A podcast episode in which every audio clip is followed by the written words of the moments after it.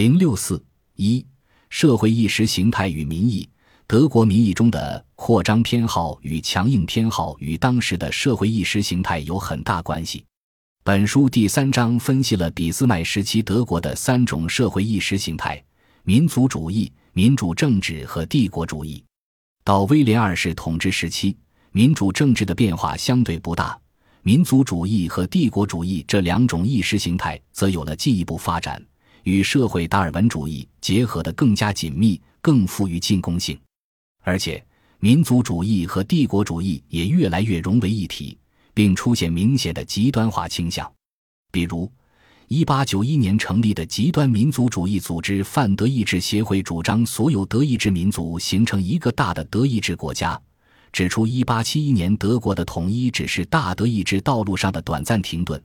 同时鼓吹以战争手段解决德意志民族的生存空间问题。一九一一年，伯恩哈迪将军出版的《德国与下一场战争》也是极端民族主义与极端帝国主义相结合的典型。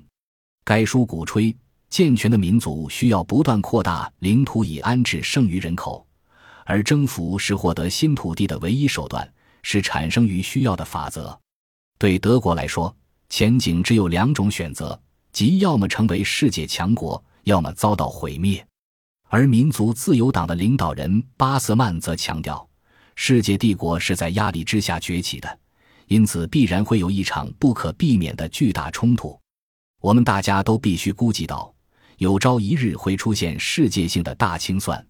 除了这些极端人士外，以大学教授为主体的知识界也在极力鼓吹民族主义和帝国主义。在当时的德国。大批带有浓厚泛德意志主义色彩的著名学者加入这一行列，为这些极端的社会意识形态披上了一层科学合理的外衣，对德国各界产生了深远影响。这是一个看上去颇为奇怪的现象：本该帮助社会变得更加理性的群体，知识界恰恰成为群众性非理性的先导，而知识界的非理性又是群众性的非理性披上了科学外衣。使之合理化，最终迫使政府职能部门中少数相对清醒、理性的人步步后退。比如，马克思韦伯这样的伟大学者，当时就是一个泛德意主义者。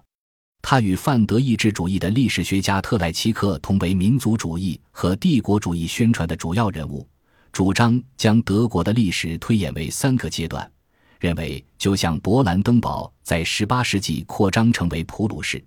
普鲁士在19世纪扩张成为德意志帝国，德意志帝国也将在20世纪成为世界性大国。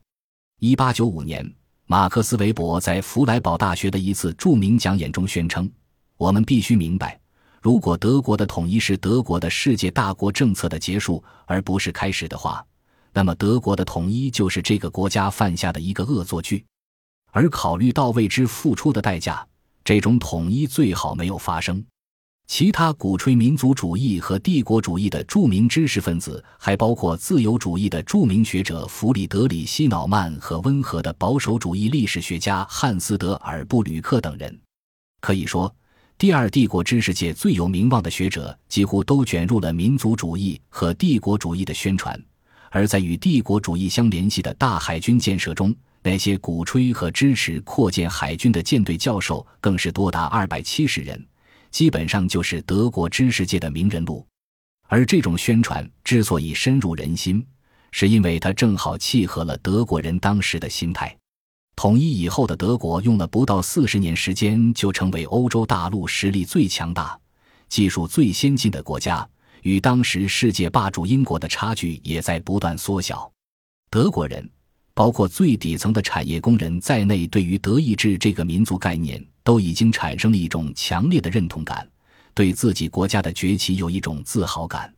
与此同时，俾斯麦以后的德国在国际政治中却诸事不顺，从而形成了一种强烈反差，使德国人更加急切地要向世界证明自己的力量，也更加信服地接受鼓吹民族间优胜劣汰的社会达尔文主义。所以，至少在威廉二世的德国。帝国主义作为一种鼓吹对外扩张的社会意识形态，已经并不像我们一般所想的，仅仅是垄断资本家和海外利益集团推动的一种潮流，而是与民族主义紧密结合的，包括从政府到利益集团，从知识界到普通民众，从利益相关者到利益非相关者所持有的一种全社会的意识形态。部分历史学家称之为社会帝国主义。这样的一种社会氛围一旦形成，就会产生强大的选择效应，即只有那些与之相符合的政治主张才可以盛行。而那些与之相悖甚至对立的主张则遭到压制，而当帝国主义和民族主义结合起来的最终表现形式是爱国主义时，这种选择效应更加强大。就像一位泛德意志主义的领导人所说的：“我们不会问你是不是保守派，你是不是自由派，我们也不问你是新教徒还是天主教徒，我们只问你是德国人吗？”一旦爱国主义变成了一种直接诉诸民意的、要求人人表态的政治风向，它在德意志协会、德意志殖民协会等极端组织的鼓吹下，就越来越与赞同对外强硬、赞同对外扩张等同起来。任何公开主张与外国，特别是英国妥协，或者是主张放慢海外扩张步伐的个人或团体，都有可能被贴上叛徒或软弱分子的标签。在这种情况下，各派政治力量如果不想政治自杀，就不得不对这种倾向进行一定的迎合。进入二十世纪以后，德国国内原先反对推行世界政策、反对海军军备竞赛的几个主要政党开始逐步改变立场。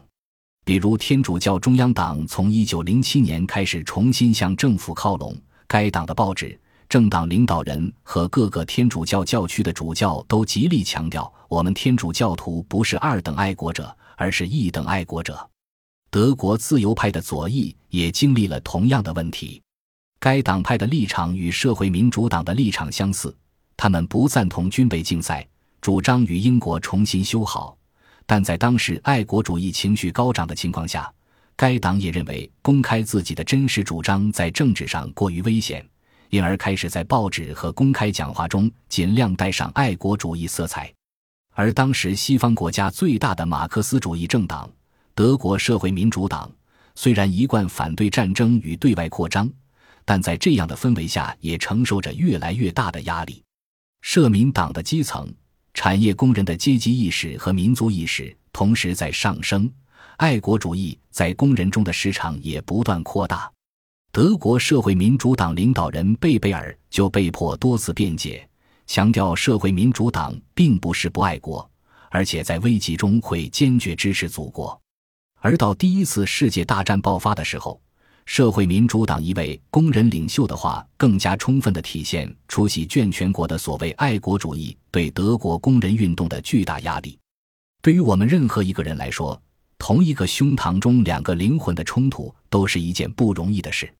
突然间，我永远不会忘记那个时刻。这种可怕的紧张消失了，我们敢于成为我们自己。大约四分之一个世纪以来，我们第一次可以全心全意、问心无愧，没有丝毫叛变，感觉的和大家一起唱那首像风暴一样席卷的歌曲《德意志》，德意志高于一切。